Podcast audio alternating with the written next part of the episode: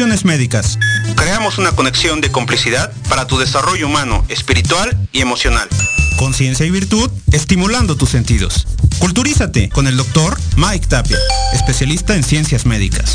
Comenzamos.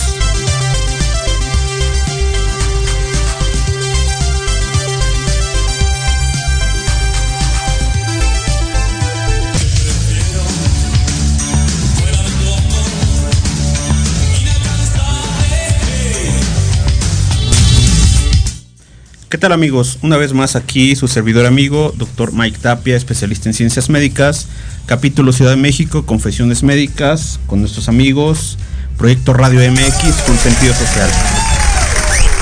Muchas gracias. Hoy es un programa en donde vamos a hablar de los padecimientos sobre el virus papiloma humano.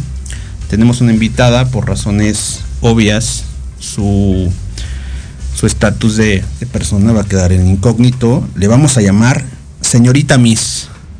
Espero que ya esté por ahí. Este, vamos a hacer algunas, algunas preguntas, vamos a sacar algunas conclusiones, vamos a tener su experiencia como paciente con este tipo de padecimientos que es muy frecuente en todas las mujeres, también en los hombres, pero es más frecuente en las mujeres, porque al final es un receptor de este tipo de padecimientos, de este tipo de virus. Señorita Miss, ¿ya está por allá?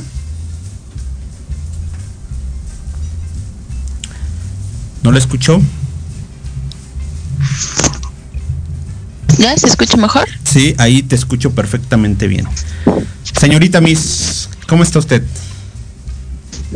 Muy bien, gracias. Qué bueno, qué bueno, qué bueno que estés muy bien.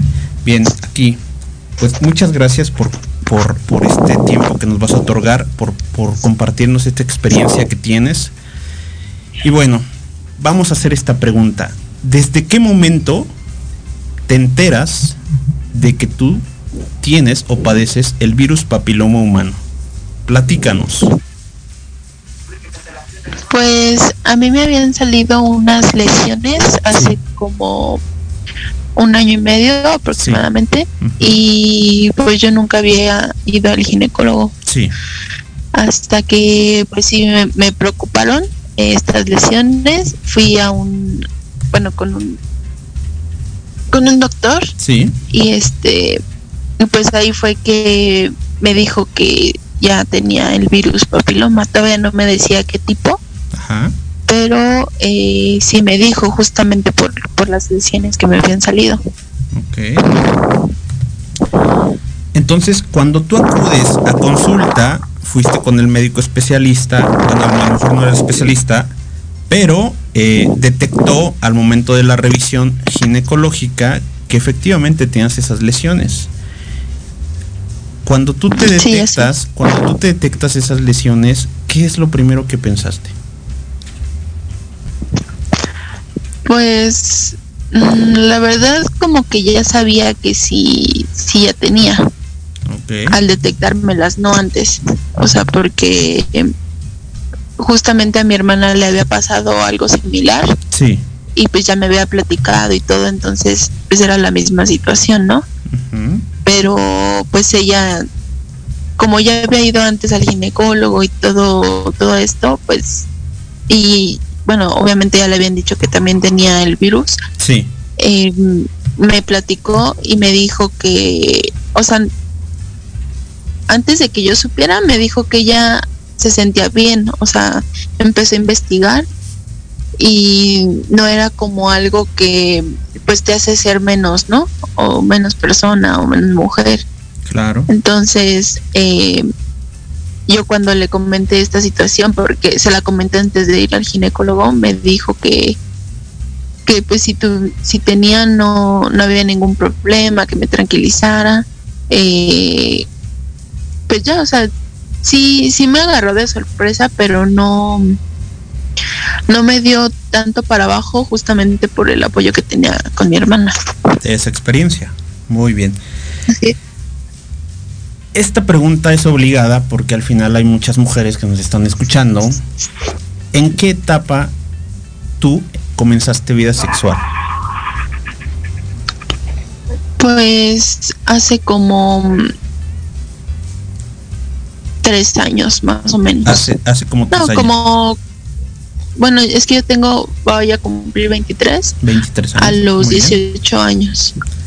Que hoy en día, esa, esa etapa, esa de edad, 20, 20 años, eh, cuando iniciaste vida sexual, ha, tenido una comparativa, eh, es, es- es una etapa tardía. Hay muchas mujeres que inician vida sexual a partir de los 11, 12 años aproximadamente. 13, 14, 15, que es la etapa básicamente normal hoy en día de nuestro siglo XXI. Y pues en esta etapa de 20 años, pues tú ya tenías una concepción de, entre comillas, por, educación escolar, educación familiar, pues qué padecimientos existían de enfermedades de transmisión sexual. ¿Es así? ¿Tú ya tenías alguna noción de que te podías contagiar de algo cuando iniciaras vida sexual? Sí, sí, siempre fue, a lo mejor no directamente, eh, por ejemplo, de que mi mamá me hablara directamente, pero, o sea, sí, siempre me decía, no, pues cuídate. eh, bueno, o sea, siempre manejan principalmente por, por embarazos, ¿no? Exacto. Pero ahorita lo, en, en tanto en las escuelas como siento que también como en las redes sociales, sí. sí manejan mucho el tema de cuídate, pero no por un embarazo. Yo siento que pues es lo de menos, ¿no? Eh, una, una enfermedad de transmisión sexual o, o en este caso el virus, eh, sí me... Pues sí lo sabía, ¿no? Sí. Pero pues ya después fui entendiendo, no sé si estoy bien o estoy equivocada, de que pues aunque uses condón, eh, se puede contagiar, ¿no? Sí, efectivamente. Has dicho algo muy importante para todas las mujeres, las mujeres y todos los hombres. Al final de cuentas que inician vida sexual a, a etapas tempranas. El mayor temor cuando inicias vida sexual no es esta parte de enfermedad de transmisión sexual. Conorrea, sífilis, virus papiloma, sida o VIH, sino es la parte del embarazo. Es esa, esa preocupación de que cuando vas a tener vida sexual con o sin protección, porque hay mucha desinformación, lo que te preocupa es que no te que tengas un embarazo no deseado. ¿no? Entonces, esta eh, pues estos mitos, esta, eh, este, esta falta de conocimiento es que la verdad es que lo, lo agravante es que muchas enfermedades de transmisión sexual se transmiten usando preservativo o no. Ahorita vamos a ahondar un poco en eso para que tengan esa concepción todas las mujeres, todos los hombres que inician vida sexual a, etapas tempranas, en donde nos vamos a dar cuenta de que cuando inicias vida sexual con preservativo, en realidad solamente estás protegiendo la parte de un embarazo no deseado y que no te contagies de VIH, SIDA, ¿no? Entonces, es algo muy, muy importante lo que has mencionado, señorita Miss, porque pues tú eres una persona joven, eres una persona estudiada, eres una persona en donde ha tenido este padecimiento a etapas tempranas y muchas mujeres en ese transcurso de que inician vida sexual pues no acuden con el con el médico eh, general o con el médico familiar y mucho menos con el médico ginecólogo ¿por qué? por una simple y sen- sencilla razón que a veces tienen mucha pena mucha vergüenza y eso agrava las cosas porque paulatinamente dejan pasar mucho mucho mucho tiempo entonces, amigos, estamos hablando con una de mis pacientes muy queridas. Eh, muchas gracias. Ahorita vamos a ahondar en, en- en algunos aspectos, sobre todo de educación sexual y de educación en la parte de enfermedad de transmisión sexual.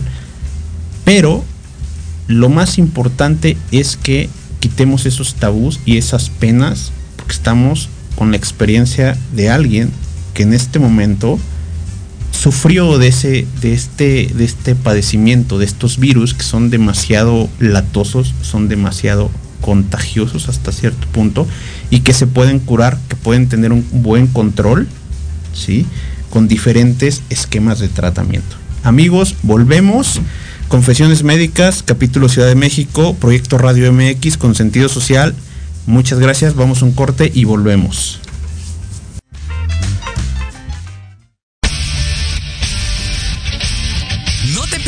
Todos los viernes de 6 a 7 de la noche el programa La Sociedad Moderna, conducido por Jorge Escamilla H, un espacio en el que buscaremos con el apoyo de nuestros invitados descifrar las características del mundo social y tecnológico en el que vivimos. Un hashtag semanal, especialistas, diversión, música y cultura te esperan. ¿Y tú? ¿Ya formas parte de la sociedad moderna? ¡Descúbrelo! por proyectoradiomx.com.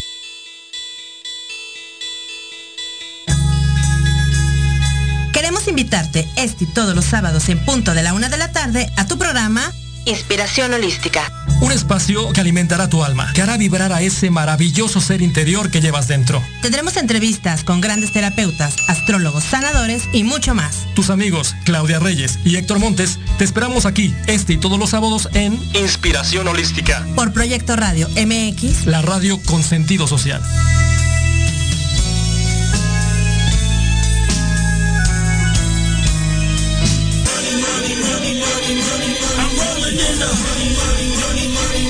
¿Quieres saber de marketing, estrategias comerciales y nuevas tendencias? Te espero aquí todos los viernes de 7 a 8 de la noche en Let's Talk Marketing, conducido por Héctor Montes.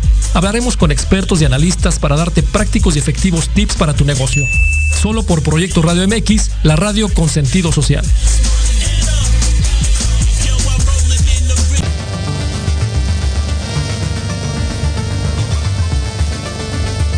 Hola, soy Lizeth Pacheco. Te invito a que me escuches todos los sábados a las 9 de la mañana en el programa Big Bang, donde el conocimiento es el origen.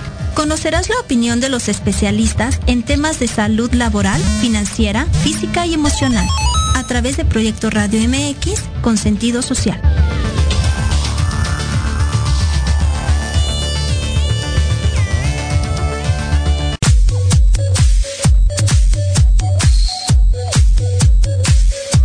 ¿Qué pasó con Entre Rumis?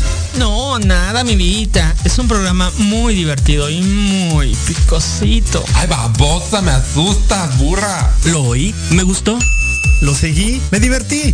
Lo sintonicé y lo gocé. Y ya no me lo pierdo todos los viernes a las 20 horas, solo por Proyecto Radio MX, con sentido social. Entre Rumis.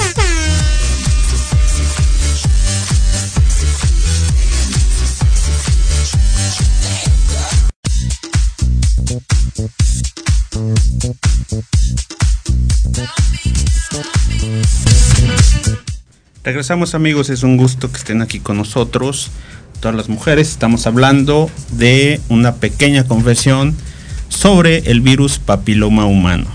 Hay muchos serotipos, hay muchas especies, por así decirlo, de esos tipos, eh, de esos virus eh, latosos malignos en algunos casos. Y estamos con la experiencia de la señorita Miss, que nos está contando la parte de su vivencia con este tipo de virus que son demasiado, demasiado complicados. Señorita Miss, platícame, al momento de que tú tienes vida sexual, a los cuántos días, meses, semanas, etcétera, tú te diste cuenta que había algo anormal en tu cuerpo.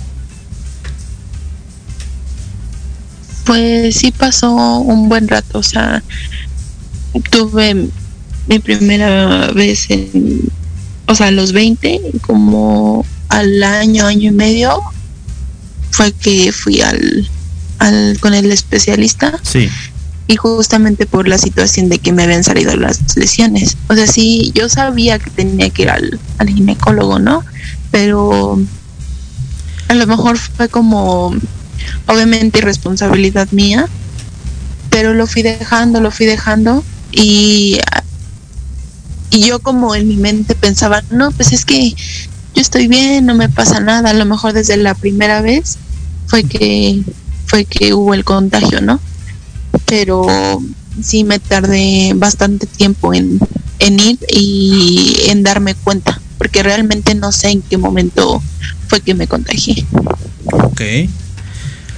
Evidentemente tú tienes vida sexual, teniendo en cuenta que en, esta etapa, porque me, gustaría ahondar un poquito en esto, tú tienes vida sexual en la etapa de que tenías más o menos, son, tienes, tienes 23 años, a los 19, 20 años aproximadamente. Sí.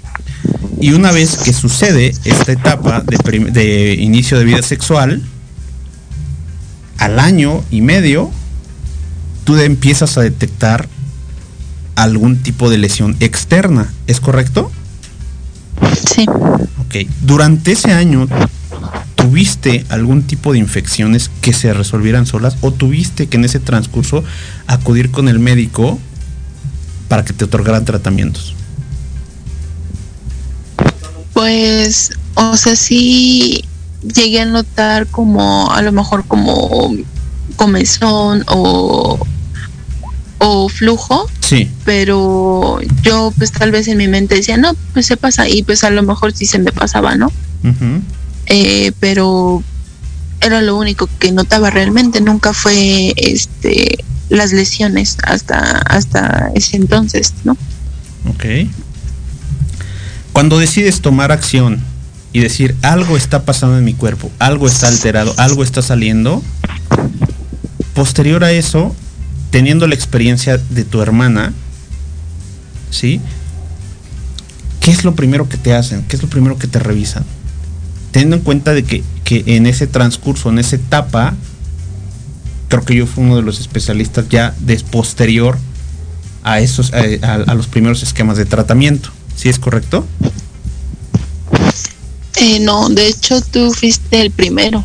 Yo fui el primero, ok al momento, al, momento de que te detecto, te reviso y te, te, visualizamos en la colposcopía y en la bulboscopía ese tipo de lesiones, platícanos, ¿qué es lo que sentiste? Evidentemente me, ya nos, nos, nos, platicaste que tú ya sabías que más o menos iba por ahí de este tipo de lesiones de virus papiloma, pero emocionalmente, ¿qué sentiste?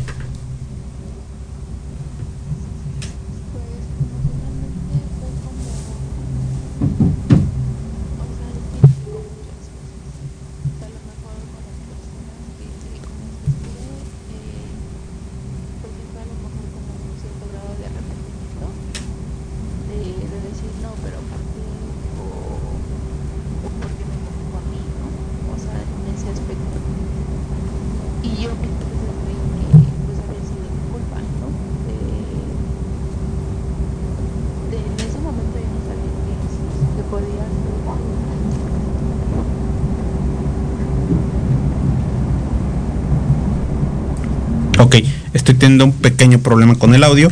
Este, no te alcancé a escuchar, pero alcancé a escuchar algo muy importante. En ese sentido, pensaste que era, era tu culpa. O sea, era tu culpa en cuanto a, que, alguien te había contagiado o que era tu culpa que habías dejado pasar tanto tiempo de esos, de esas revisiones para que te otorgaran un esquema de tratamiento.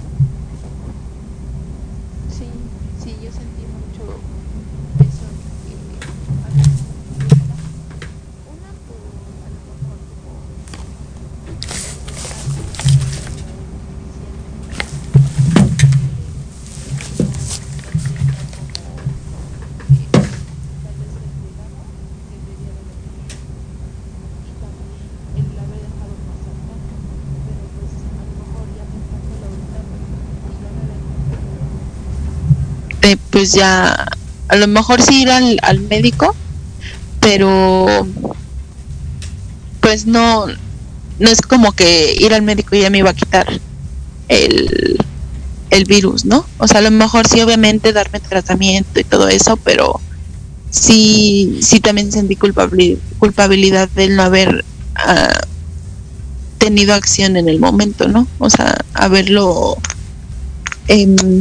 pues no sé cómo explicarlo, o sea, verme en contacto con un médico Sí. para que me dijera qué procedimiento, qué tratamiento podía seguir. Ok. Bueno. Una vez que te expliqué todo, todo, todo, todo, todo, qué era el virus, cómo íbamos a manejarlo, la consulta, etcétera, etcétera. ¿Qué pasó por tu mente cuando te dije que te- teníamos que realizar un evento quirúrgico? Pues sí, al principio me dio miedo porque, pues ir primero hacia el ginecólogo mi primera vez y que me dijeran que tengo el virus y luego aparte que me iban a hacer un, un evento quirúrgico, pues sí me cayó como mucho de peso. Sí. Pero por otro lado, pues sí me sentí a lo mejor como en cierto punto aliviada eh, porque pues ya sabía que estaba haciendo algo al respecto, ¿no? O sea, que no, no lo había dejado pasar o, lo había dejado así, ¿no? Porque se hubieran, no sé, a lo mejor contagiado más y más por, por el tipo que, que me habían dicho después de, del que yo tenía. Pero, pues, me cayó, sí, fuerte, pero pues igual por el apoyo de, de mi hermana y, y justamente la tuya de que me explicaste bien, eh, hubo un, un tratamiento y un procedimiento posterior eh, que me ayudaron mucho para pues para cuidarme y ser más consciente de, de este virus y de otros tipos de, de enfermedades o transmisiones. Muy bien. Muy importante. Hay muchas mujeres como tú que están ahí afuera y que por pena, por desidia, por lo que quieras, a veces no toman acción en este tipo de lesiones y este tipo de lesiones, todos, la gran mayoría de los virus papiloma humano, son un desencadenante en tiempo o atemporales en donde en algún momento de su etapa de vida sexual y su etapa hormonal y su etapa de madurez van a tener un desencadenante si no se toma acción en un cáncer cervicouterino. ¿Por qué lo digo? Porque los virus más agresivos en cuanto a visibilidad, en cuanto a lesiones externas, 16-18. Estos serotipos que hay, afortunadamente contigo, cuando te tomo una pequeña muestra, la mando con el especialista en patología, me marca ciertos serotipos que a mí no me gustaron y no me agradaron, y entonces se toman ciertas decisiones quirúrgicas para evitar ese tipo de contagio en esa zona y en diferentes puntos del área vulvovaginal. Entonces, afortunadamente se tomó la acción necesaria y se resolvió adecuadamente. ¿Qué sucede con estos, estos, estos esquemas de tratamiento? Que a veces acuden con el médico y el médico los deja pasar por alto en tiempo. ¿A qué me refiero en tiempo? Consulta, valoración, programación. Pero en ese transcurso hay muchos y hay múltiples esquemas de tratamiento con soluciones en donde los tratamientos se alargan de 3, 6, 9 meses. Y entonces no le explican a la paciente que la paciente tiene ciertos, ciertas lesiones conglomeradas o como si fueran en racimos y que evidentemente en algunas mujeres hoy la, la, la parte, vamos a decirlo así, la parte cómoda o la parte de higiene, muchas mujeres rasuran esa zona íntima o a veces ponen ciertas aplicaciones de cremas para depilar muy erosivas, muy corrosivas. Y evidentemente estos folículos lo resienten porque se van a contaminar. Esta celularidad que hay, esa descamación de celularidad que hay, va a contaminar todas esas zonas porque están haciendo eventos en donde al momento de raspar, al momento de rasurar, con una o dos o cuatro cerdas o hojas, van a lesionar y van a cortar ese virus y van a hacer que se disemine en muchas partes del cuerpo. En algún momento yo te expliqué a ti que eso podía suceder. Y no está mal, ¿a, qué voy con esto? No está mal la práctica, digamos, de higiene en donde muchas mujeres se rasuran esa zona íntima. No está mal. De hecho, es lo que se tiene que hacer hasta cierto punto lo ideal, se lo preguntan a un ginecólogo o una ginecóloga, para unos está bien, para otros está mal, al final es un vello de protección, sí, pero no toman en cuenta la parte de las prendas, que algunas prendas no son de algodón, son de licra, y algunos tejidos hacen que se produzca mayor sudoración, mayor compresión, y eso hace un caldo de cultivo porque la parte de la vagina siempre está en constante lubricación. Los olores son muy sui generis, unos pueden oler este, un poco un poco fuertes, algunos dicen un, tanto olor a, pescado, un tanto olor eh, a, una especie como, como muy ácido, eh, eh, etcétera. Esta parte, al momento de que tenemos esa concepción de que podemos lesionar por este tipo de, de prácticas, es muy frecuente en todas las mujeres.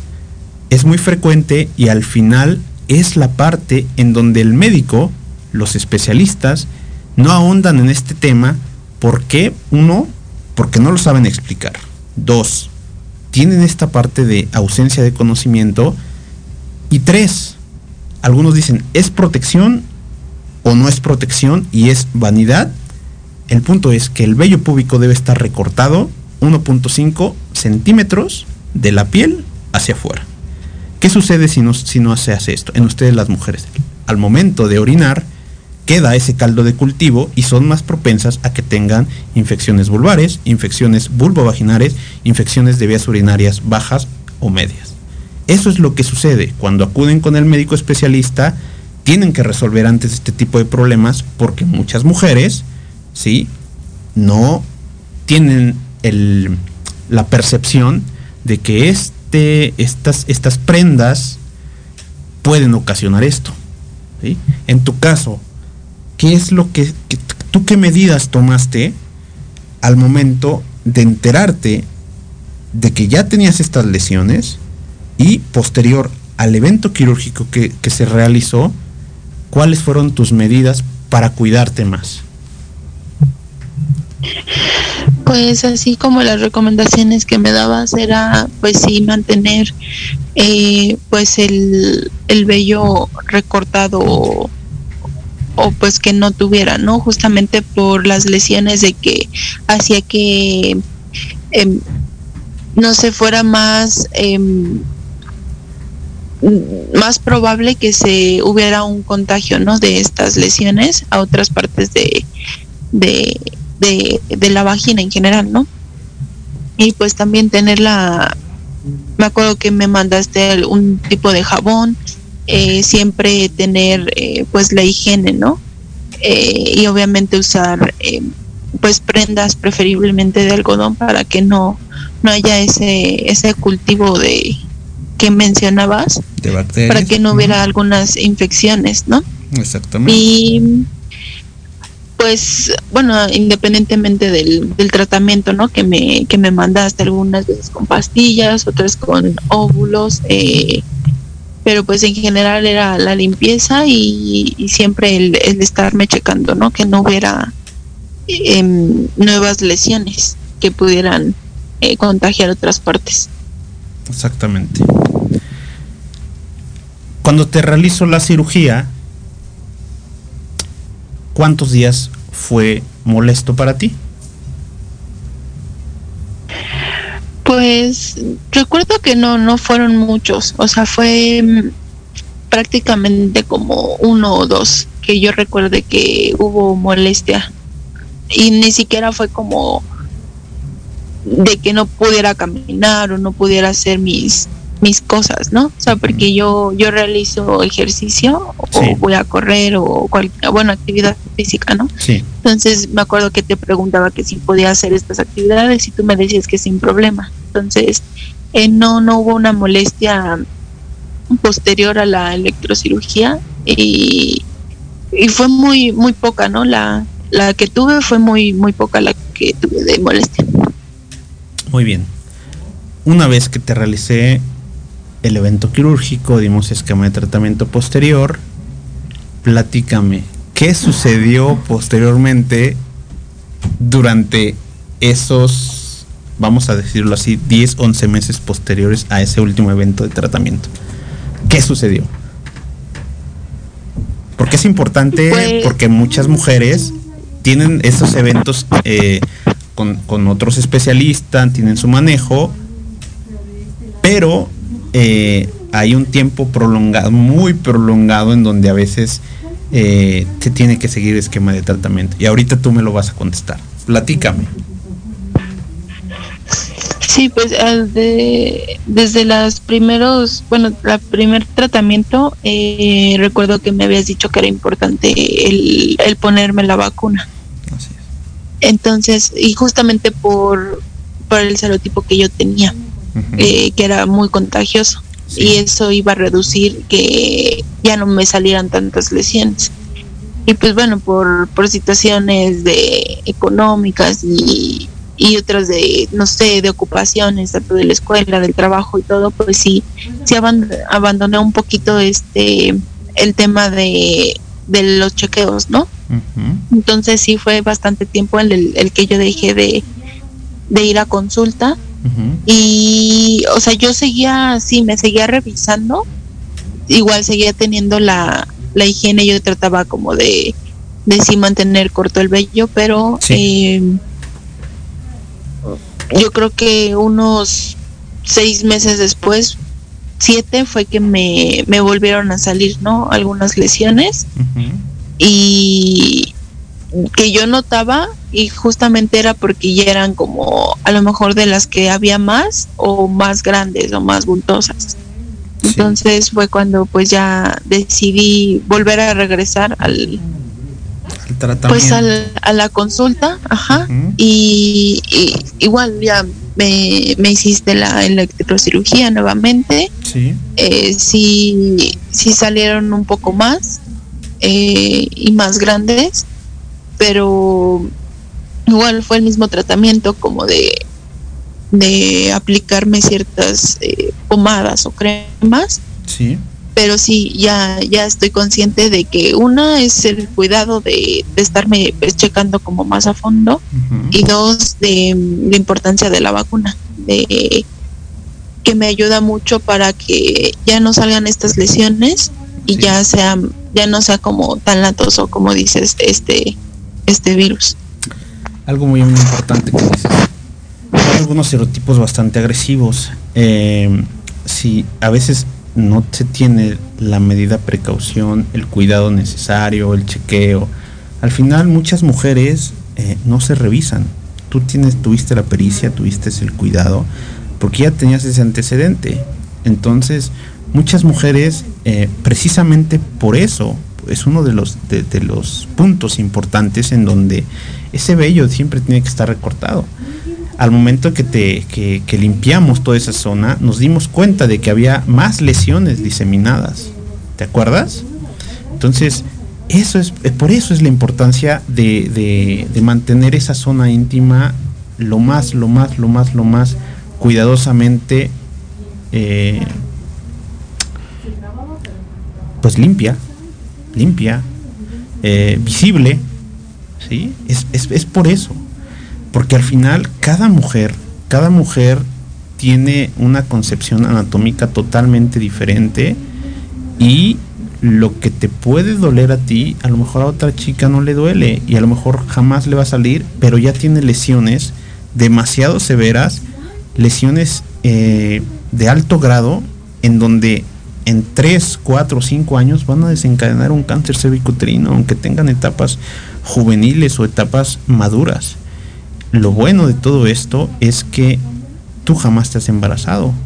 Y, hay muchas mujeres que se embarazan y tienen unas lesiones demasiado tremendas y todavía preguntan, pero es que ¿por qué me salió esto a mí? Jamás había estado. Claro que es totalmente una mentira. Todas las mujeres yo creo que se detectan ese tipo de, lesiones o detectan cualquier cosa. Son más, más inteligentes siempre que los hombres en, ese estadio, en ese cuidado genital. Y llega un punto en donde mencionaste hace ratito algo bien, bien importante. La pena. ¿Fue tu culpa? ¿No fue tu culpa? Y la realidad es que el hombre es quien, quien transmite este virus. ¿No? Al final, ahorita, tú en este momento, ¿cómo te sientes de que con esa persona con la que estuviste evidentemente sin protección, pues fue una de las de las de la de la parte en donde te contagió y, y, ya tienes esa concepción y tienes este padecimiento que al final es tratable, manejable y simplemente para que no esté dando lata hay que, por así decirlo, para que me entiendan todos en esta concepción sin, sin terminología médica, para que ese virus esté dormido. Y algo muy importante es que la vacunación. Para algunos es benéfica, para otros no. Hay algunos especialistas que tienen la experiencia de, de, aplicarla en diferentes dosificaciones, en diferentes tiempos, pero la realidad es que es como todas las vacunas. Todas las vacunas están hechas para que el sistema inmunológico, para que el sistema de defensa nos pueda ayudar un poco en este tipo de padecimientos. Hoy en día todo el mundo anda vuelto loco con la vacuna de COVID. La realidad es que hay muchas vacunas ya en el mercado eh, público, por así decirlo. En algún momento saldrán mejores vacunas a la venta, pero todo es para mejorar ese sistema inmunológico, para estar resistentes a todo lo que venga de manera externa. En este caso, pues es el virus papiloma humano y hay diferentes tipos de vacunas y hay diferentes tipos, hay diferentes serotipos y cada vacuna es específica para algo.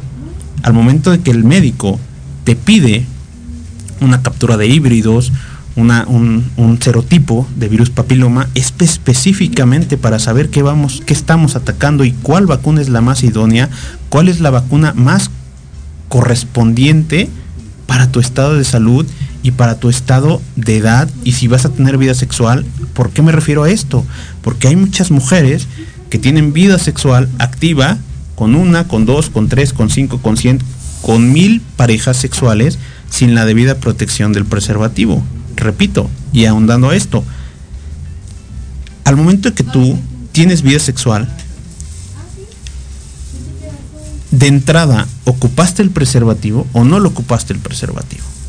En, las primero, en los primeros eventos de tu vida sexual.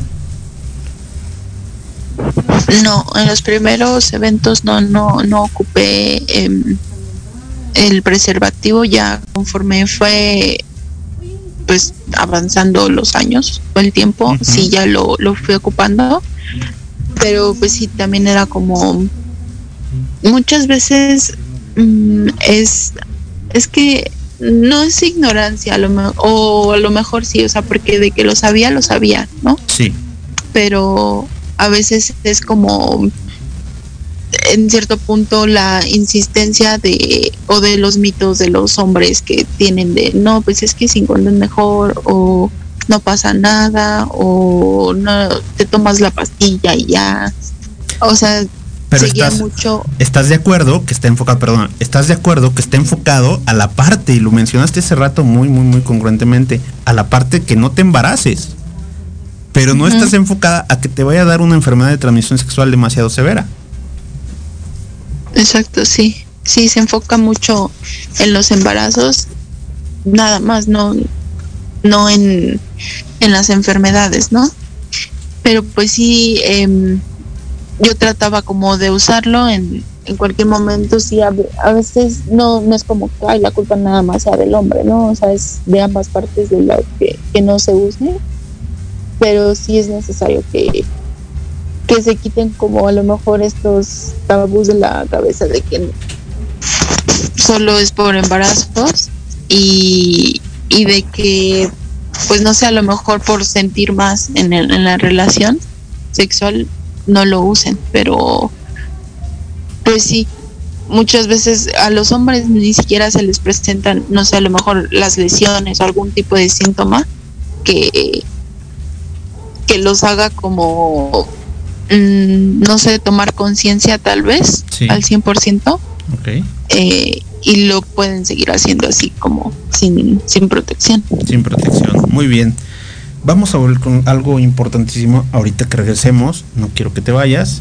En el último set, Confesiones Médicas, capítulo Ciudad de México, estamos hablando de una experiencia de una de mis queridas pacientes, joven, en donde el virus papiloma humano pasó a formar parte de su vida. Confesiones Médicas, capítulo Ciudad de México, Proyecto Radio MX. Regresamos amigos, vamos a un corte.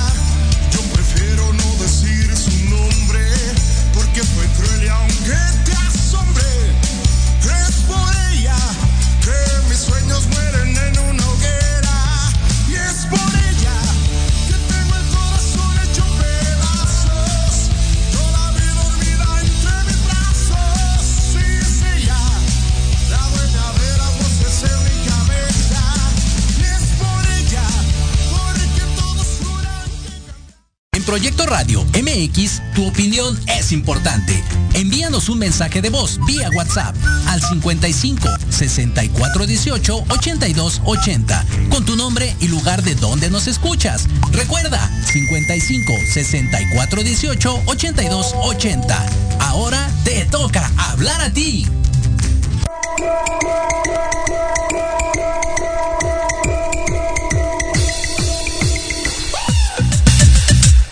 Regresamos amigos, confesiones médicas, hablando de virus papiloma humano. Es una confesión de uno de mis pacientes. Algo bien importante que me acabas de mencionar. A veces usaba preservativo o condón, a veces no, porque no se sentía lo mismo, no se sentía más rico.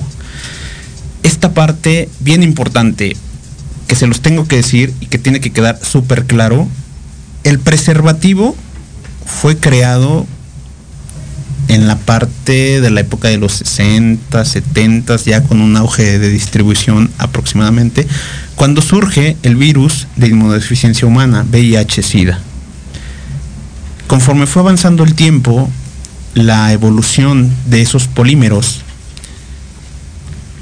lo que sucede es que esos poros, imagínense una coladera en la que hacemos la comida algunas son muy gruesas, tienen los hoyos muy gruesos, otras muy delgaditos. Y el preservativo, en, esta parte que quiero que me, me explique mejor y me entiendan, es el virus papiloma humano, cualquier serotipo que exista, va a pasar esa barrera del preservativo. En ciertas cantidades va a pasar. Va a retenerlo, pero sí va a pasar. Quiere decir que el preservativo no es para que te quite o te evite esta parte del virus papiloma que pueda pasar a esa barrera, a esta zona vagina. Para que quede súper, súper claro. Algo importante que dijiste es, es que mi pareja no siente igual. Mucha parte de esto es de dos al momento de que inician una vida sexual y tienen una pareja estable, lo ideal es que experimenten muchas cosas, sí, pero también si van a llegar a un punto de control de embarazo, de embarazos no deseados, es importante también saber esa concepción de enfermedad de transmisión sexual.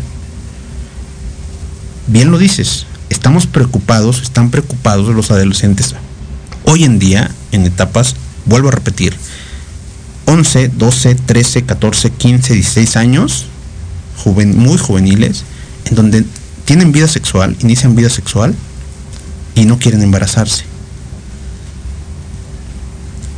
Desafortunadamente así está la educación en nuestro país. Pésima. Por eso hoy en día muchas mujeres, 8 de cada 10 mujeres, tienen virus papiloma humano, algunos desencadenado en lesiones externas, otros no, otros desencadenado en patología cancerígena, cervicuterina, y evidentemente con las cargas genéticas que tenemos, la parte de las mujeres mexicanas, pues desencadenan patologías bastante severas. Platícame una vez que tuviste vida sexual, te enteraste de que tenías este tipo de lesiones, tomaste acción, de ahí en adelante, cuando tienes vida sexual, entonces ya comprendiste que el preservativo es ideal para evitar este tipo de infecciones. ¿Es así? ¿O cambió o modificó o sigues en esta parte en donde no sirve el preservativo? No, claro, o sea, sí em, cambió mi perspectiva. Sí, como decía, sí, a lo mejor eh, se te puede transmitir aún el, el BPH por aunque tengas condón, ¿no? Pero pues sí, también existen otras enfermedades y ya se me quitó tal vez ese pensamiento de solo por embarazarme, ¿no?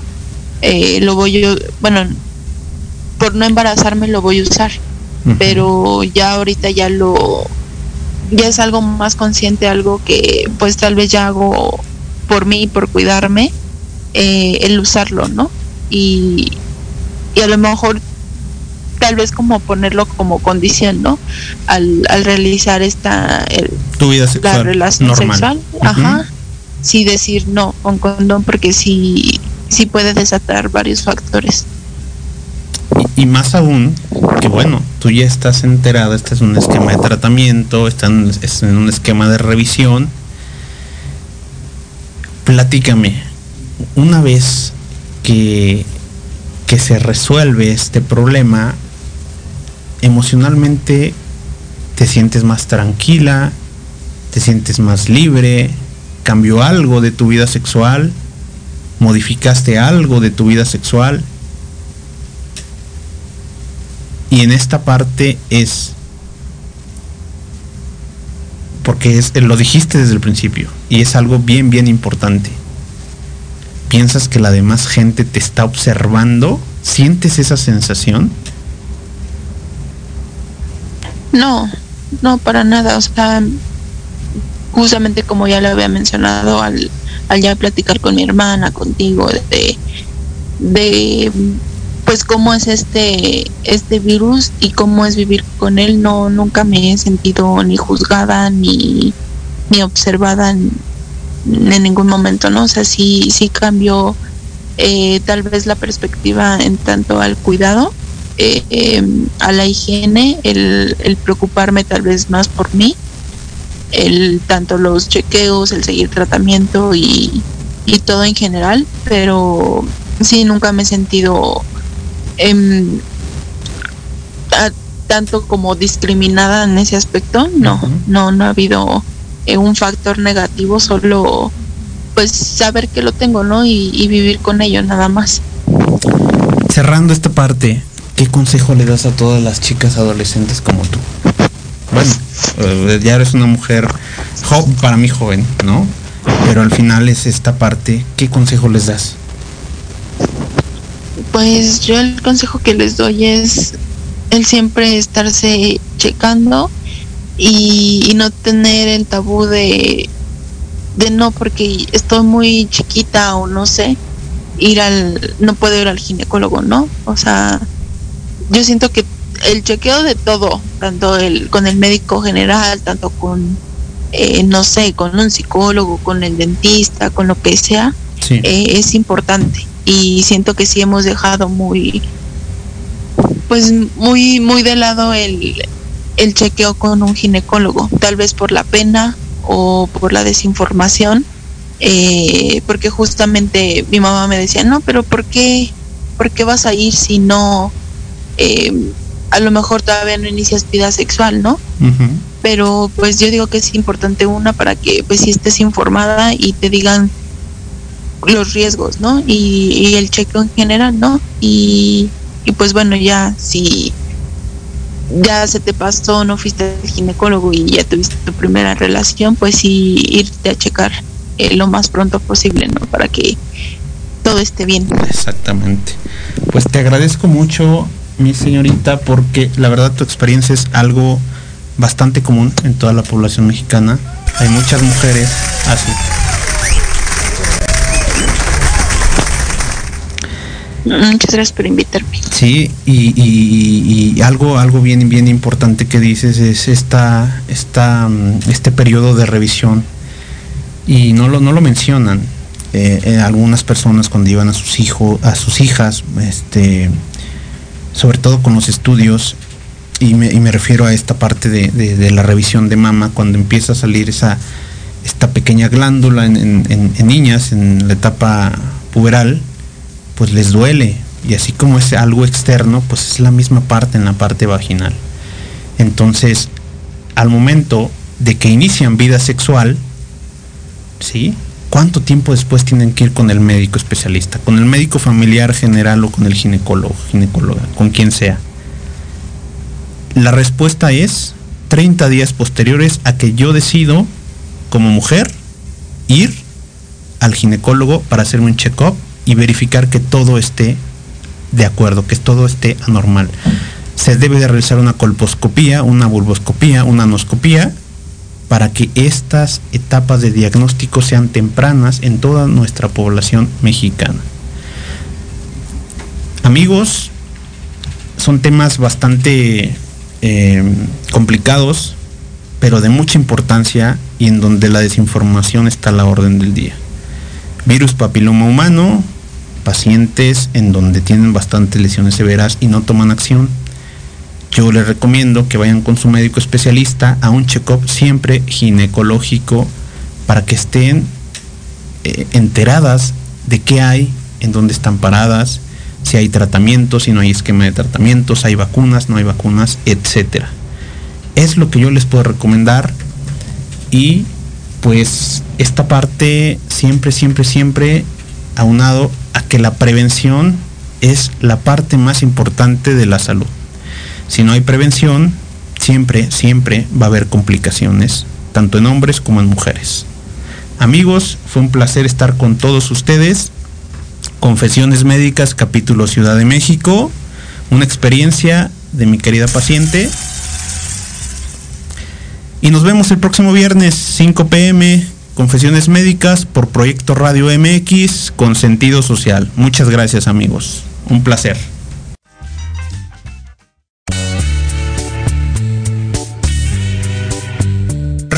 La inversión más importante de hoy fue su tiempo. Comparte si te nació, comparte si te vibró, comparte si te modificamos tu sentido humano.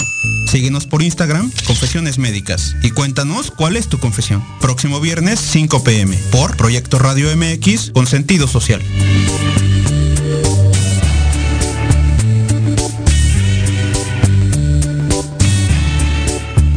Estás escuchando Proyecto Radio MX con sentido social.